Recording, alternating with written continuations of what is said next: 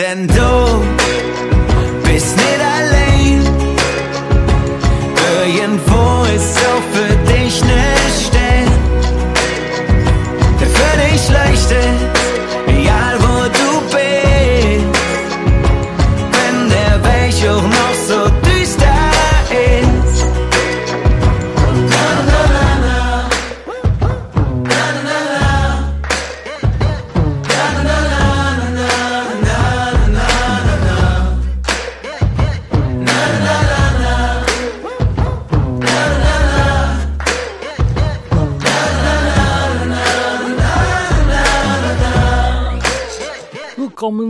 TechView Podcast, dem einzigen Podcast, der zu Karneval ob Kölschens moderiert wird. Und wir sind dies Jahr allwat traurig, denn der Rosenmontagszug wurde ja abgesagt. Und der Karneval feiern dieses Jahr ein bisschen anders. Nichtsdestotrotz habe ich dann, um euch doch noch ein wenig ein Lächeln ins Gesicht zu zaubern, ein paar Themen für euch vorbereitet. Unter anderem, ja, bis jetzt vor ein paar Tagen, die FOSDEM. Die hat dieses Jahr natürlich dann Corona-bedingt online stattgefunden, sprich nur Streaming. Trotzdem habe ich mir da so die Themen rausgesögt und äh, da gibt doch einige interessante Themen. Dann haben wir noch nicht nur das, ich will euch mal eine Übersicht geben, wir haben auch noch Xiaomi im Programm, denn die haben ein sogenanntes Quad Curved Waterfall Display vorgestellt für ihre neue Smartphones. Das klingt doch schon mal ziemlich interessant, ist aber auch ein bisschen was experimentell und da wollen wir uns mal genauer drüber unterhalten. Dann kommen wir auch direkt zu FOSDEM 2021 und starten mit dem neuesten Gerücht, dass Thunderbird zu einer Art Web-App wird. Naja, wie soll man denn das finden? Wie soll das überhaupt funktionieren? Das wollen wir uns auch nochmal genauer anschauen. Und dann haben wir quasi schon eine Kategorie in dieser Woche, aber ich habe es mal in die FOSDEM News reingepackt, weil es auch auf der FOSDEM vorgestellt wurde. Eine neue BSD-Distribution. Hello System BSD. Und ja, das System heißt einfach uns Hello. Und die Firma dahinter wohl, oder die Macher Hello Systems. Ist ziemlich interessant, könnte von dem Macher der App Images erfunden hat. Könnte also durchaus was Brauchbares sein. Nun ja, es versucht zumindest erst einmal so eine Art macOS für Arme zu sein, würde ich mal sagen. Aber wir schauen uns das auch nochmal genauer an.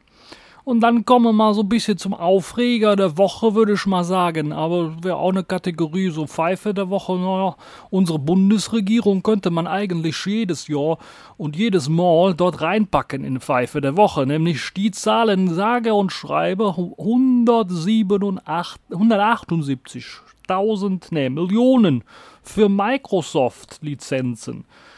Was haben die die geraucht, dass sie auf sowas kommen? Da müssen wir auch nochmal genauer anschauen. Und dann haben wir noch eine Neuigkeit, die so ein bisschen ja zeigt, was so Probleme sein können, wenn App Stores für Smartphones immer größer werden.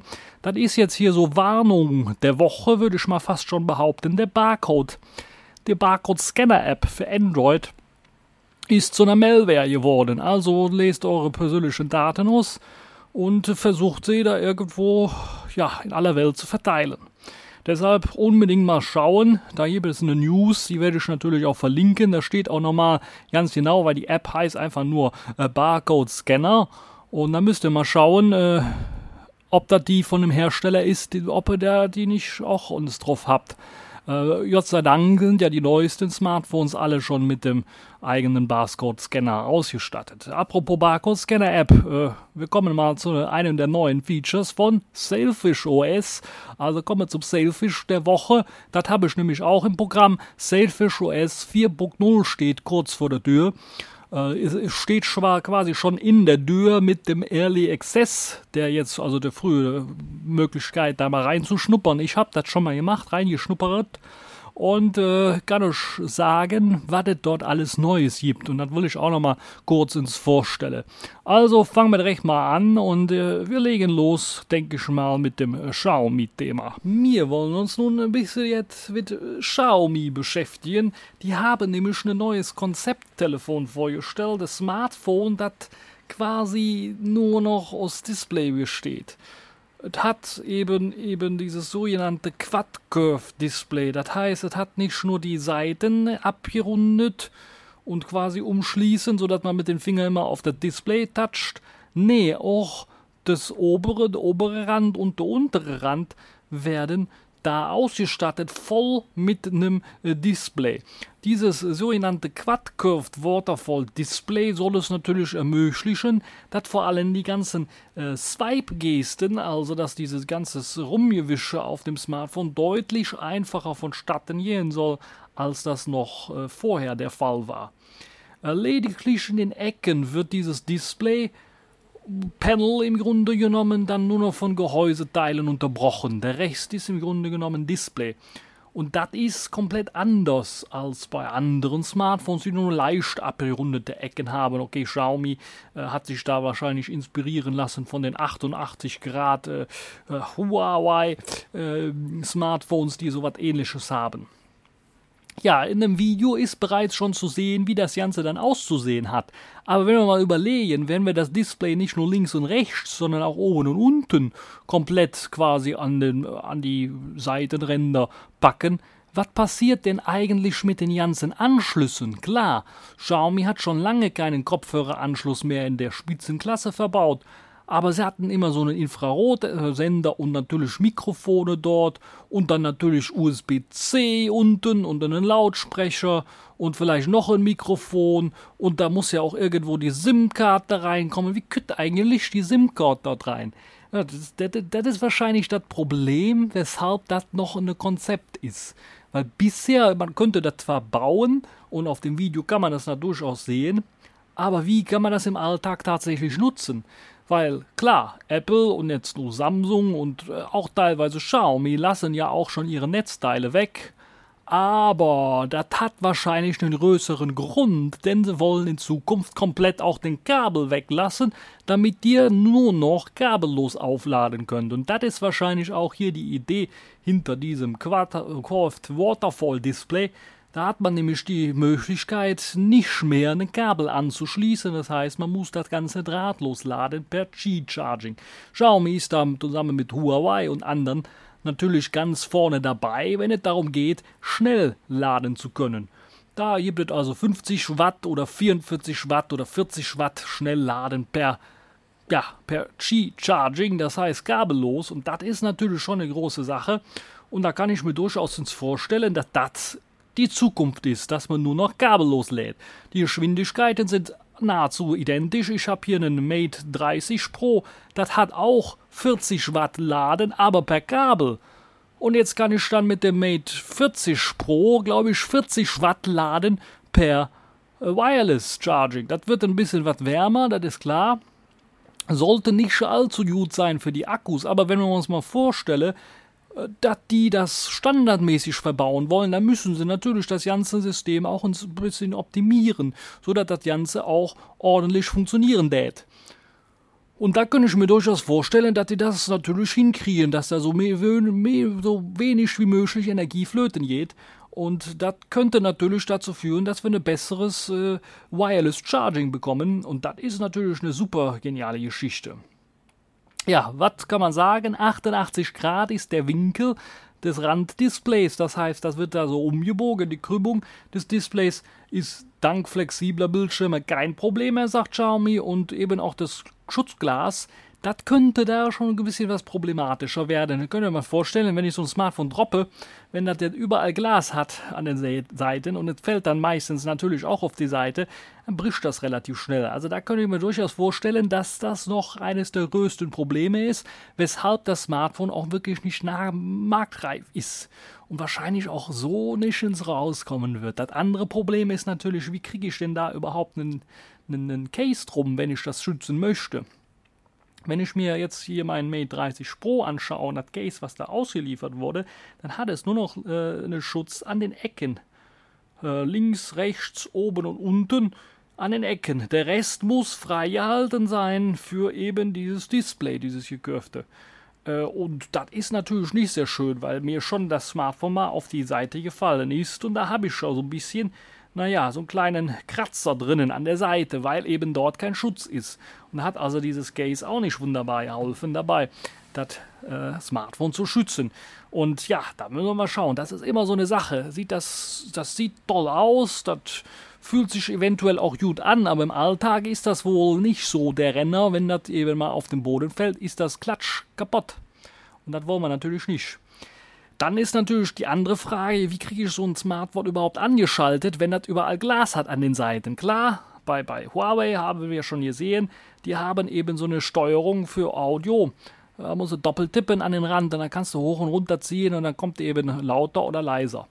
Aber bei Xiaomi soll nicht nur das der Fall sein, sondern natürlich auch der Anschaltknopf, der muss natürlich auch irgendwie simuliert werden. Natürlich könnte Xiaomi jetzt ähnlich wie das LG mal vor Jahren gemacht hat, einfach dann mal so einen Anschaltknopf auf der Rückseite platzieren, der gleichzeitig eventuell auch einen Fingerabdruckleser hat.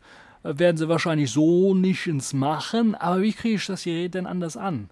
Ja, das ist halt eben das Problem. Es äh, gibt ja auch nicht irgendwie eine andere Buchse, wie ich das ankriegen könnte. Und da könnte ich mir schon vorstellen, dass das noch ein Problem ist, wie man das irgendwie hinkriegt, dass man das äh, Gerät auch noch anschalten kann für den Normalsterblichen. Muss das natürlich, kann ja nicht in der Box irgendwie liegen, die ganze Zeit angeschaltet sein.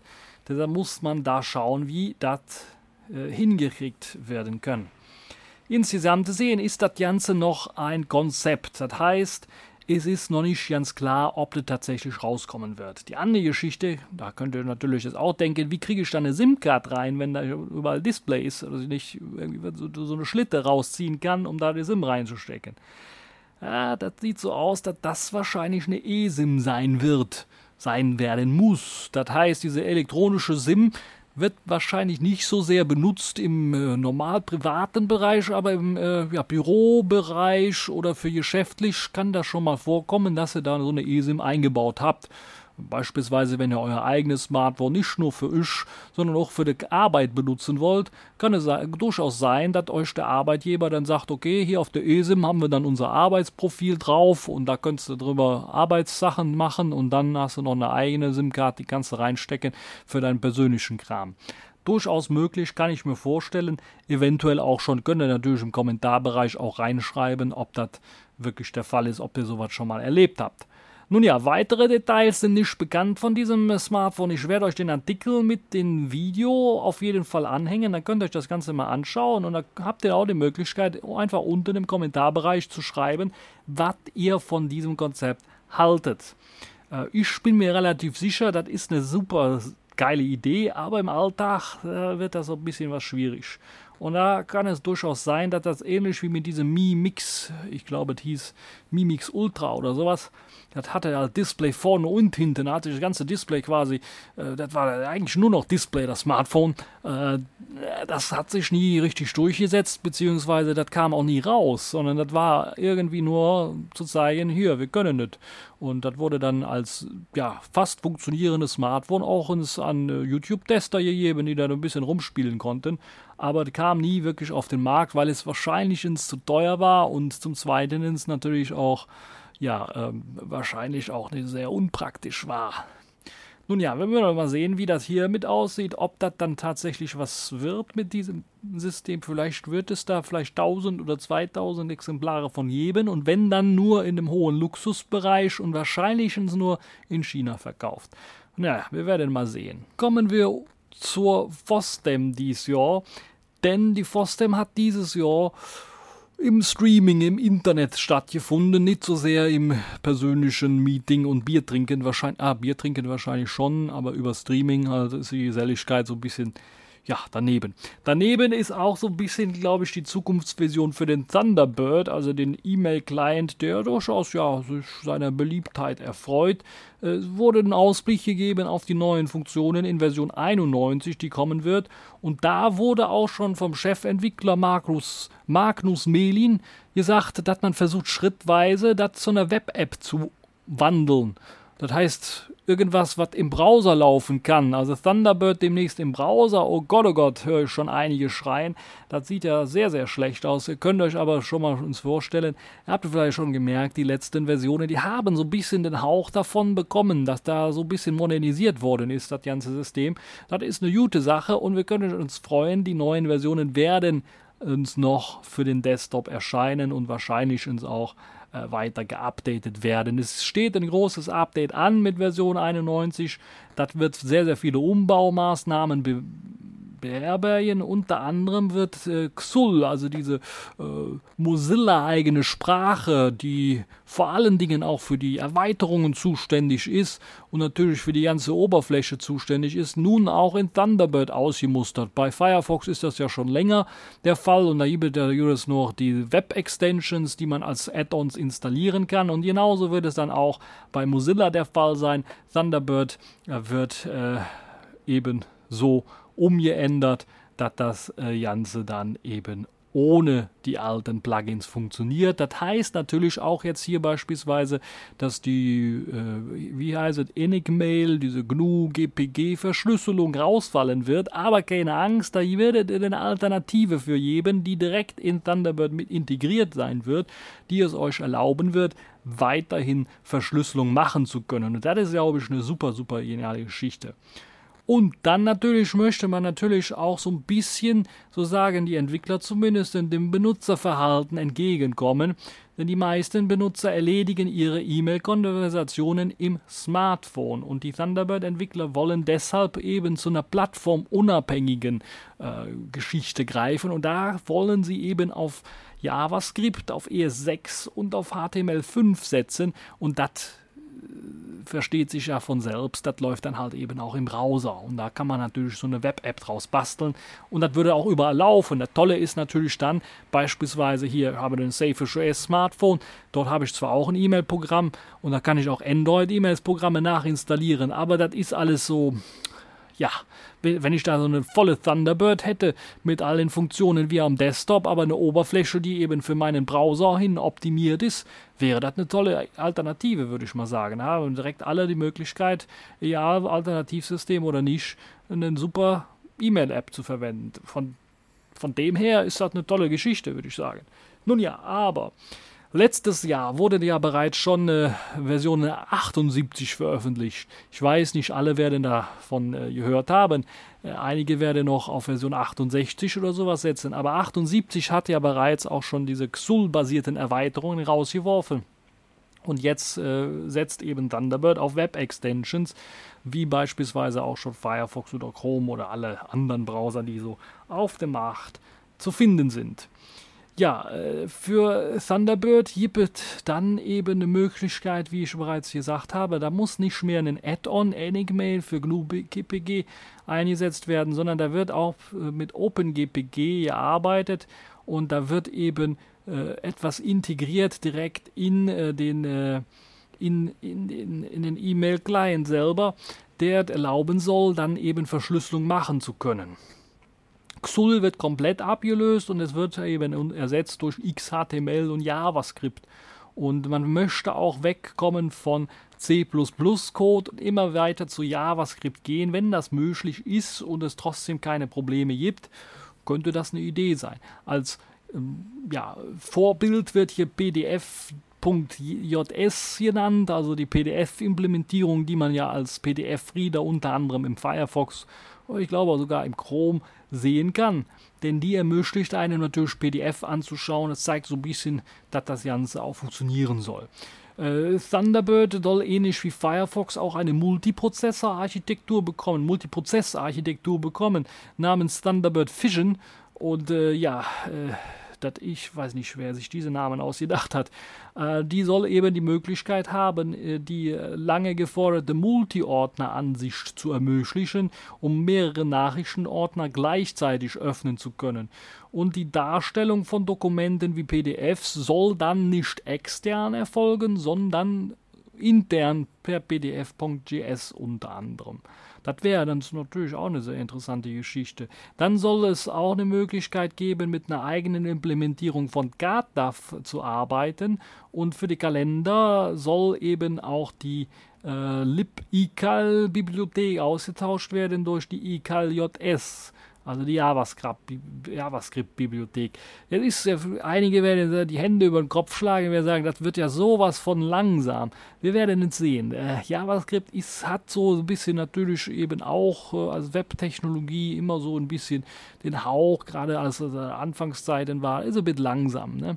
ist ein bisschen langsam. Aber jetzt ist JavaScript mittlerweile in den Browsern so weit optimiert und wir haben so gute ja, Möglichkeiten, JavaScript schnell ausführen zu können. Das ist auch eines der Gründe, weshalb es da so Emulatoren für Spielekonsolen oder für alte Rechner gibt, die mittlerweile in JavaScript geschrieben sind. Oder teilweise so ganze Spiele, die in JavaScript geschrieben sind, weil es so schnell geworden ist. Äh, und ich kann mir vorstellen, wenn äh, man an Thunderbird 91 denkt, dass wenn sie da arbeiten wollen und dahin kommen wollen, dass das eventuell eine Möglichkeit ist äh, für die Zukunft. Aber ihr könnt natürlich schreiben, was ihr von der Idee haltet.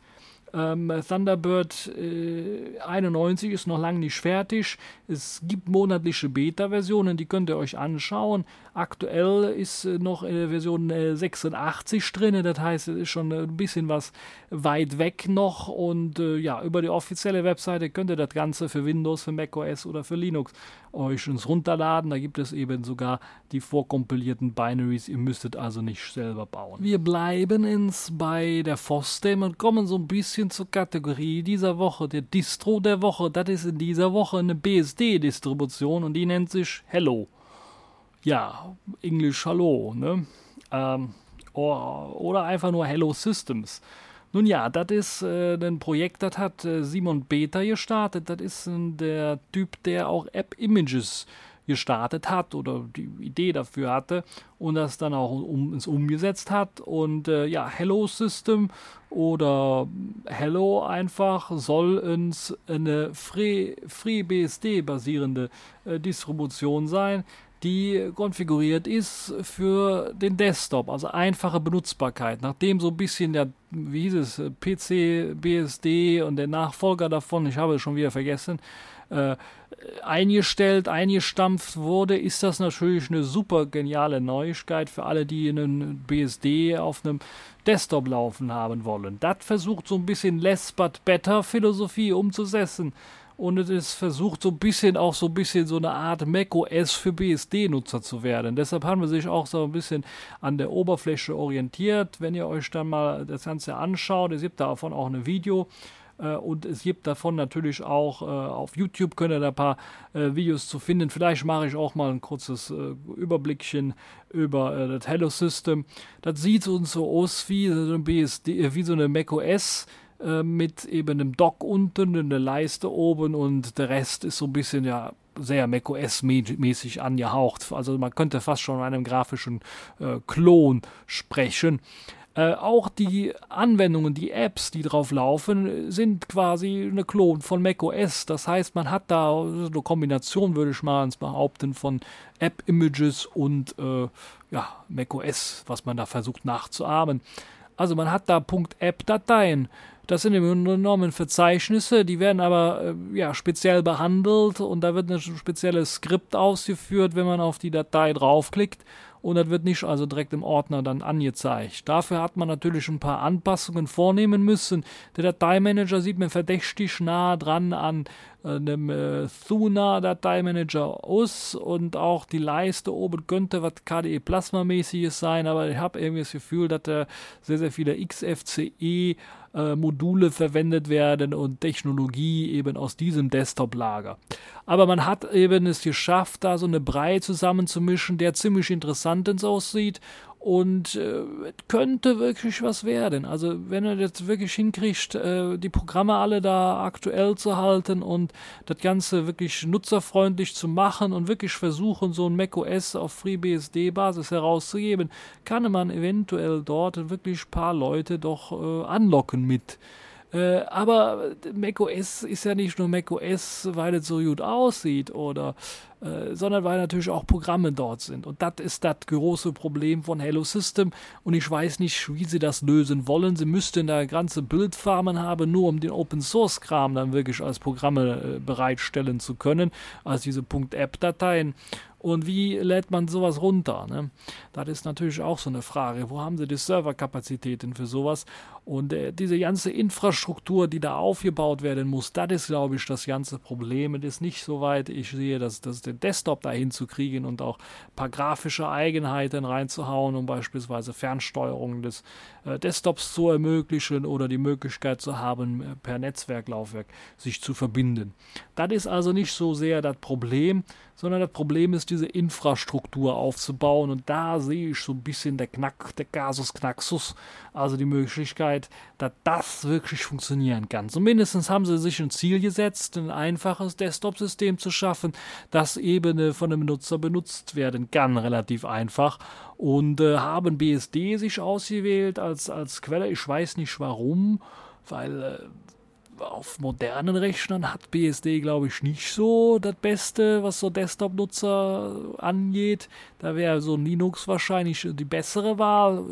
Ich weiß nicht, was man sich dabei gedacht hat. Vielleicht wird es auch noch einen Wechsel geben zu einem Linux-System. Äh, wir müssen mal schauen. Aber das ist zumindest interessant für die Leute, die wirklich was auf FreeBSD-Basis für den Desktop haben wollen. Und äh, ihr könnt mir mal schreiben, was ihr von der Idee haltet. Ansonsten werde ich vielleicht mal wirklich, müsst ihr auf meinem äh, YouTube-Kanal vorbeischauen, ins äh, Video reinstellen zu der aktuellen Version, Testversion, die man sich runterladen kann, mal auf einem Live-System ausprobieren kann. Könnt ihr auch übrigens machen, wenn ihr wollt.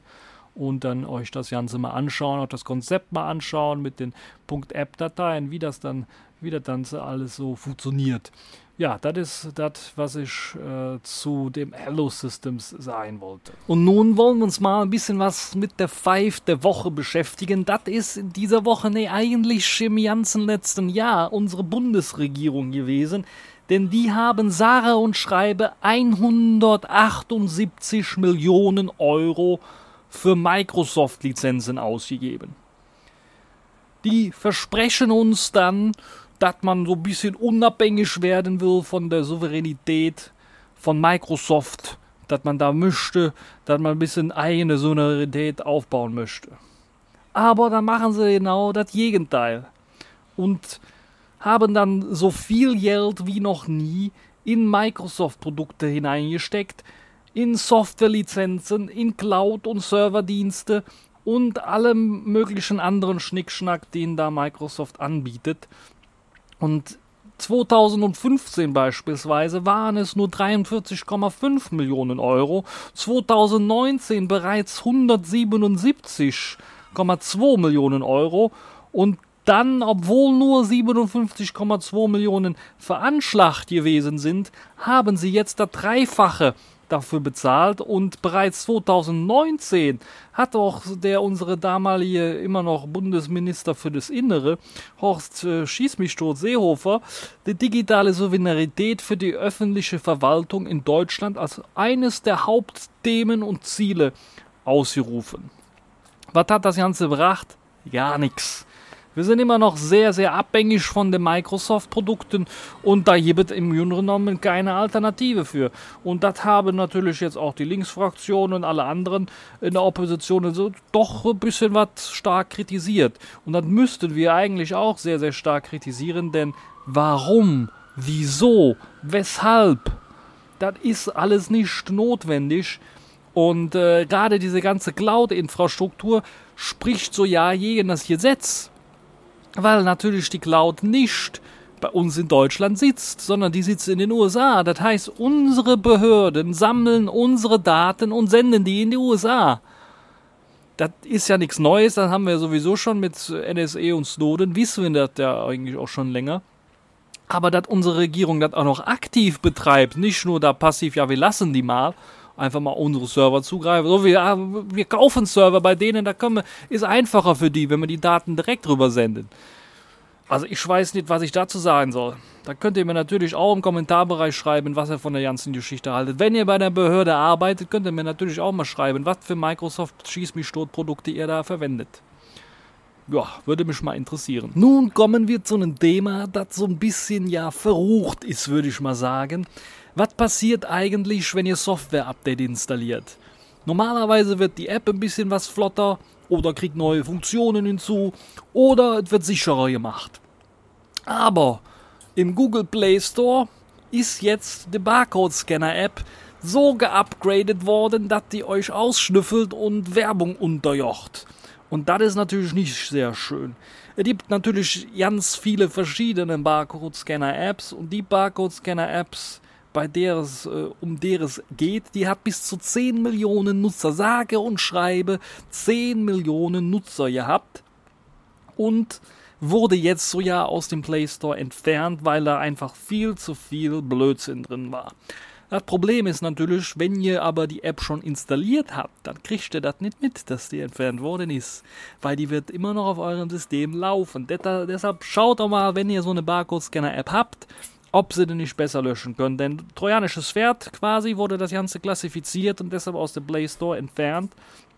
Und das Entwicklerteam, das nannte, nannte sich laut Malware Bytes Lava Bird Limited. Das heißt, wenn ihr da eine QR-Code-Scanner mit äh, mit der ID ähm, com.qrcode-scanner.barcode-scanner habt, dann schnellstens löschen. Alle anderen Barcode-Scanner sind noch in Ordnung. Da gibt es ja verschiedene. Und äh, ja, auch die älteren Versionen davon sind noch in Ordnung. Aber ganz ehrlich, wozu braucht ihr eine Barcode-Scanner-App? Also selbst auf meinem Google-befreiten Huawei-Phones und sogar auf meinem Selfish S-Phone habe ich mittlerweile in der Kamera-App selber eine Barcode-Scanner-App drinnen.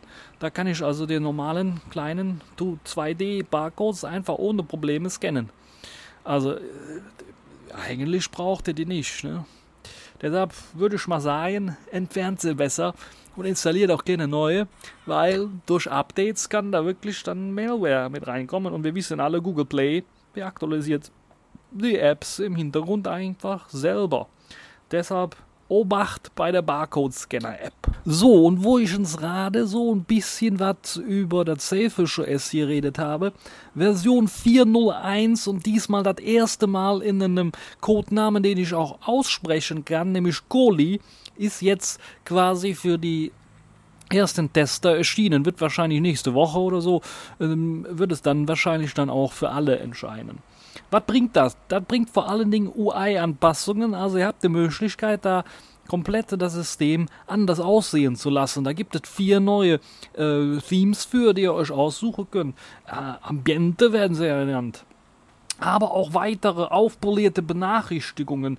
Beispielsweise, so werden die Benachrichtigungen, die normalerweise oben links in der Ecke relativ klein ah, ja, vorgestellt worden sind, die werden jetzt über die ganze Breite des Displays gezogen, werden aber nur noch mit einem kleinen Zeile angezeigt und haben eine komplett andere Farbe bekommen das sorgt uns dafür, dass ihr natürlich, wenn ihr da rumsurft, so ein bisschen sofort merkt, oh, da stimmt ja was nicht oder ist da irgendwas. Und wenn ihr dann da auf den kleinen Pfeil rechts draufklickt, dann öffnet sich das Ganze und wenn du bist was größer, da kann man ein bisschen was mehr lesen von. Und dann gibt es sogar für bestimmte Programme dann auch noch Knöpfe. Da könnt ihr draufdrücken. Da passiert was. Zum Beispiel, wenn ich dann einen Bildschirm-Schnappschuss mache, habe ich die Möglichkeit, sofort den Bildschirm-Schnappschuss zu bearbeiten oder direkt zu teilen. Wundervolle Geschichte, wie ich finde. Vom Design her bin ich nicht ganz so zufrieden. Hätte ich mir gewünscht, dass das ein bisschen was mehr an das Ambiente sich ausrichten wird. Aber naja, hm, vielleicht geht das noch. Werden wir mal sehen. Werden wir mal sehen. Dann gibt es natürlich auch eine neue Ereignisansicht. Die wurde auch mal aufpoliert, die wurde mal irgendwie anders hier gestaltet, so dass, dass ihr da die Möglichkeit habt, sofort zu erkennen, okay, das sind meine Benachrichtigungen, das sind meine Tweets. Und dann habt ihr natürlich für jede Kategorie habt ihr dann eine Überschrift und eine große Benachrichtigungsüberschrift mit einem, mit einem Knopf. Den Knopf könnt ihr drücken, um dann zu sagen, okay, ich möchte alle Benachrichtigungen auf einmal löschen. Das heißt, dieses Pulldown-Menü, was man vorher hatte, wo man einfach runtergezogen hat und gesagt, alle Nachrichten löschen, ist weg. Verschwunden. Da haben sie sich, also weiß ich nicht, woher sie sich inspirieren lassen haben. Das ist irgendwie nicht sauber so nichts Ganzes, würde ich mal sagen. Auf jeden Fall äh, werden dann dort eben die Benachrichtigungen angezeigt. Ihr könnt jetzt die Möglichkeit, äh, die Benachrichtigung länger gedrückt zu halten und dann müsst ihr nicht einen Knopf drücken, um die Benachrichtigung zu löschen. Dann könnt ihr einfach nach links oder rechts wischen und die Benachrichtigung verschwindet. Das klingt so ein bisschen was nach Android. Nun ja, das ist das, was die da gemacht haben. Dann gibt es natürlich auch noch ein Update für den Browser. Nicht nur die Browser Engine, also das Herzstück des Browsers, wurde aktualisiert und ausgetauscht durch die Gecko Engine 60. Das soll vor allen Dingen dafür sorgen, dass moderne Webseiten ordentlich funktionieren, wie beispielsweise die heise.de Webseite oder giga.de oder wie sie alle heißen. Die laufen nun ein bisschen was flotter und werden auch besser unterstützt. Aber nicht nur das wurde gemacht, es wurde auch am Sicherheitskonzept ein wenig gearbeitet. Ihr habt da zum Beispiel jetzt die Möglichkeit, Pop-up oder Cookies zu blocken. Das war vorher nicht möglich. Das ist jetzt also möglich hier im Browser. Außerdem gibt es die Möglichkeit, auch den Standort einfach zu sagen, den möchte ich freigeben. Wenn ihr also eine Google Maps oder OpenStreetMap, OpenStreetMap natürlich, nicht Google Maps, nee, wir wollen ganz, ganz, ganz weit von Google entfernt sein. Wenn ihr da einfach mal die Website aufruft, habt ihr die Möglichkeit zu sagen, meinen Standort, den gebe ich jetzt frei, so dass die Website sehen kann, ah, da ist der Kerl, kann ich auch einen wunderbaren Pin an der Nadel an der richtigen Stelle setzen auf der Map-App. Ja, und das ist jetzt möglich, weil im Browser die Möglichkeit besteht, den Standort freizugeben. Was noch fehlt, ist beispielsweise Mikrofon oder Kamera freizugeben, um dann beispielsweise so eine Art Videochat oder sowas zu ermöglichen. Dann gibt es neue Lesezeichenverwaltung. Da habt ihr die Möglichkeit, das erste Mal die Lesezeichen auch untereinander angeordnet zu sehen und nicht nur die kleinen Icons. Und dann könnt ihr die natürlich genauso bearbeiten, löschen oder auch Söke. Söke ist auch möglich für Lesezeichen. Nicht nur für Lesezeichen, sondern auch für die Historie. Also die Möglichkeit, eure äh, angesurften Webseiten zu sehen und dann einfach mal die, die ihr nicht äh, teilen wollt, einfach mal zu löschen beispielsweise. Das ist auch möglich. Und ganz neu ist hinzugekommen die Möglichkeit, eine Webseite als PDF abzuspeichern. Naja, ob ich das so dringend brauche, ich weiß es nicht, aber das ist auf jeden Fall jetzt mit drin. Und das ermöglicht uns auch, äh, ja, dass man da die Möglichkeit hat, dass das UI ein bisschen was anders aussieht. Also wieder eine Anpassung an dem ganzen Aussehen von dem Browser. Da gibt es auch eine Möglichkeit, direkt die Einstellungen vom Browser aufzurufen. Da müsst ihr also nicht irgendwie in die globalen Einstellungen, App-Einstellungen und am Browser draufklicken, sondern könnt direkt im Browser sagen, hier, ich möchte die Einstellungen des Browsers haben. Das ist, äh, glaube ich, eine super Geschichte. Dann ganz, ganz neu, aber noch im Beta-Stadium, ist die sogenannte App-Isolierung. Also die Möglichkeit, dass eine App nicht auf alles zugreifen kann, was eben auf dem System installiert ist. Und das hat zum Beispiel die Möglichkeit, dann zu sagen, okay, die App XYZ, der Media Player beispielsweise, muss jetzt auf all diese Sachen zugreifen. Willst du das wirklich zulassen? Dann kannst du sagen, zulassen oder ablehnen. Wenn du ablehnen machst, hast du da aber ein Problem. Dann hast du nämlich keinen Media Player. Der startet nämlich einfach nicht aber wenn du äh, sagst ja, dann startet er. Er sagt zumindest, was er alles äh, für Rechte benötigt. Und du kannst dir auch im Nachhinein noch mal anschauen und gucken, was macht denn jedes Recht, was erlaubt denn das eigentlich. Das ist also eine super Sache, aber was noch fehlt, ist die Möglichkeit zu sagen, okay, jetzt habe ich hier gesagt, zustimmen, aber wie kann ich dann das wieder, ich möchte das nicht mehr da zustimmen, möchte das wieder rückgängig machen, kann ich nicht. Hier wird momentan noch keine Möglichkeit für. Wahrscheinlich irgendwie per Terminal natürlich, aber hier grafisch ist da noch nichts mit drinnen. Dann gibt es noch für viele, die Android-Anwendungen, Apps verwenden, ist da sicherlich eine tolle Geschichte. Das Update auf Version 9, also die Android-App-Unterstützung, kann jetzt auch Apps ausführen, die für Android 9 geschrieben worden sind. Und das ermöglicht beispielsweise, ich habe meine Humble Bundle App ausprobiert, die ermöglicht das da einfach, dass ich jetzt auch wirklich Spiele oder ich habe da E-Books gekauft, E-Books runterladen kann. Das war vorher nicht möglich, konnte mich nicht anmelden, hat nicht funktioniert. Jetzt ist es mit dabei und funktioniert. Die Android-Unterstützung für Version 9 ist allerdings nur für das XA2 und das Xperia 10 mit dabei. Also falls ihr da so eines dieser Smartphones habt, könnt ihr das durchaus mit SafeOS auch uns machen. Die Kamera-App hatte die Unterstützung für QR-Codes bekommen, habe ich ja gerade eben schon so ein bisschen angesprochen. Da habt ihr also die Möglichkeit, direkt zu sagen, 2D QR-Code kann ich lesen, direkt mit dem Selfish Kamera-App. Muss ich keine Drittanbieter-Anwendungen installieren für. Ja, in den Kalender kann ich jetzt auch eintragen. Das macht natürlich super Sinn, wenn ich hier gerade in Neuseeland bin und habe einen Kalendereintrag und möchte das äh, auch für eine neuseeländische Zeit haben, kann ich das jetzt hier auch eintragen. Kann ich sagen, okay, das hier ist ein Kalendereintrag für die neuseeländische Zeit und das hier ist ein Kalendereintrag für die, für die äh, zentraleuropäische Zeit. Das kann ich jetzt hier so eintragen. Macht natürlich ordentlich viel Sinn weil dann natürlich das Handy nicht mitten in, äh, am Dach piepst und sagt hier, XYZ hat jetzt Geburtstag. Weil das natürlich nicht stimmt, weil da Zeitverzögerung, Verschiebung, ne? Ist ein bisschen kompliziert, aber das heißt dann, ja, wacht mal fünf Stunden, dann kannst du zum Geburtstag gratulieren. Ja, das ist äh, das. Dann hier wird natürlich noch viele, viele mehr Sachen, die äh, ja, verbessert worden sind. Die E-Mail-App beispielsweise hatte ganze Synchronisationsgedönse, ist jetzt viel besser, funktioniert jetzt besser. Gerade wenn ich eine E-Mail geöffnet habe vorher, war es immer so, dass wenn ich da äh, geöffnet habe und dann zurückgeswiped bin, dann wurde da immer noch angezeigt, diese E-Mail hast du gar nicht gelesen. Haben immer gesagt, woher wissen die das, dass ich die nicht gelesen habe? Habt ihr doch geöffnet. Naja, jetzt wurde das korrigiert, wenn ich die E-Mail öffne, dann nehmen Sie mal an, ich habe sie auch gelesen. Stimmt zwar nicht immer, aber ja, da würde ich, wenn ich zurückwische, ist jetzt der gelesen-Status auf jeden Fall dort. Und das ist eine tolle Geschichte, wie ich finde. Und da gibt es natürlich viel, viel mehr, noch VPN-Verbindung. Das ist auch, das kann ich eine kleine Anekdote erzählen. Ich hatte ja, ich habe ja, ich habe ja das muss ich schon ein bisschen unter der Hand erzählen. Ich habe ja so einen Amazon-Account und da habe ich auch so einen Prime-Video-Account. Da kann ich also mal so Serien so ein bisschen reinschnuppern, die ich, da, ne, mir Ich bezahle da natürlich auch für, aber ist ein bisschen peinlich, ne, als, als so eine große Konzern wie Amazon, der keine Steuern zahlt in Europa, dann zu unterstützen, so ein bisschen. Ne? Äh, macht aber nichts. Die haben so eine komische Geoblocking-Dienst, der es einem nicht ermöglicht, hier von Neuseeland aus zum Beispiel die ganzen Dienste da zu nutzen. Also die ganzen Videos, ich bezahle dafür und darf die nicht nutzen. Ja, das ist natürlich richtig, richtig schlecht. Da habe ich mir gedacht, äh, VPN, VPN. Warum Android-Smartphone ausprobiert? Ne, der erkennt, dass ich da eine VPN laufen habe und sagt, nö, du hast eine VPN. Kannst du nicht gucken. Amazon Prime geht nicht. Da habe ich natürlich gesagt, clever wie ich bin, habe ich mir das auf einem Safish S installiert, weil da weiß er gar nicht. Da weiß dieses, wenn das in Android läuft, gar nicht, dass da eine VPN läuft, weil der VPN ist in den Safish S integriert und ausgeführt. Deshalb kriegt er bei Android, weiß er nur, da ist Internet. Und das sieht aus wie Deutschland-Internet.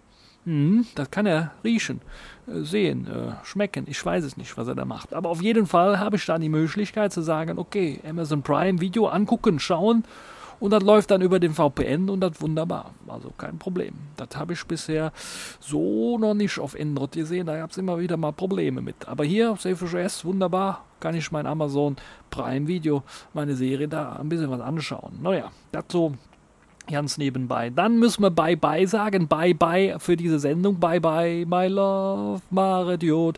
Ne, äh, so weit sind wir noch nicht.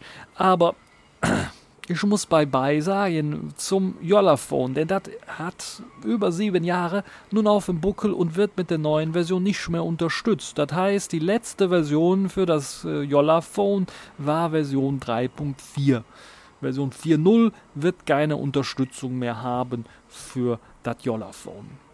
Das heißt nicht, dass vielleicht nicht der ein oder andere mal wieder versuchen würde, da zu sagen, okay, ich aktiviere das manuell und versuche dann trotzdem. Könnte natürlich versuchen, aber ich würde sagen, nee, mache nicht. Nach sieben Jahren Unterstützung wird eben eingestellt. Ihr müsst euch mal vorstellen, 2013 kam dieses Gerät raus damit hat Jolla, glaube ich, alle Rekorde gebrochen, was die Unterstützung für so ein altes Smartphone angeht und die Updates, was das Betriebssystem angeht. Müsst ihr euch das vorstellen, 2013, Ende 2013 kam das Ganze raus, war noch nicht mal Spitzenklasse, kam nicht mit einem Snapdragon 800, das hatte eine Snapdragon 400, Dual-Core. Zwei, ja, wirklich zwei gerne nur. Ein Gigabyte, nicht zwei, ein Gigabyte Arbeitsspeicher uns nur hatte dann auch dieses geniale Konzept, dieses Other Half Case Konzept. Ich hatte natürlich da äh, als erster alles äh, First Visitor, First irgendwas hatte ich da, nicht First, sondern First Englisch für eins, für erster, hatte ich da irgendwie noch eine extra Plastikknüppel schon so dran kleben gehabt. Aber das war nicht so das Besondere, sondern das Besondere war, dass man da auch von der Community her Add-ons für entwickelt hat, wie beispielsweise Solar. Ihr die Möglichkeit, euren Akku per Solarenergie aufzuladen. Oder die Möglichkeit, äh, einen Zusatzakku einfach dran zu klatschen, um das, das, Gerät noch länger laufen zu können, laufen lassen zu können. Oder das Beste, das hatte ich, habe ich wirklich, da habe auch ein Video zu gemacht, eine Tastatur eine Tastatur dran gepappt. Und dann habt ihr die Möglichkeit drauf zu tippen, wie auf dem alten N900. Ja, die Tastatur war nicht so gut, aber trotzdem hat er Spaß gemacht, habe er wirklich benutzt für eine die ganze Zeit lang. Hat das Phone ein bisschen, das Smartphone ein bisschen was dick gemacht, aber trotzdem war wirklich eine super tolle Geschichte und eine super tolle Idee, wie ich finde. Ja, Höller hat leider 2015 endgültig, na, ihr wisst ja alle, das Tablet-Desaster haben sie aufgegeben damit der Hardware. Und äh, vielleicht war es auch Jod.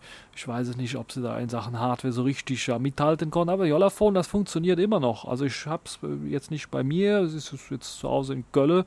Aber da sollte es äh, immer noch funktionieren. Wenn der Akku nicht kaputt ist, sollte das immer noch funktionieren. Was natürlich eine super tolle Geschichte ist.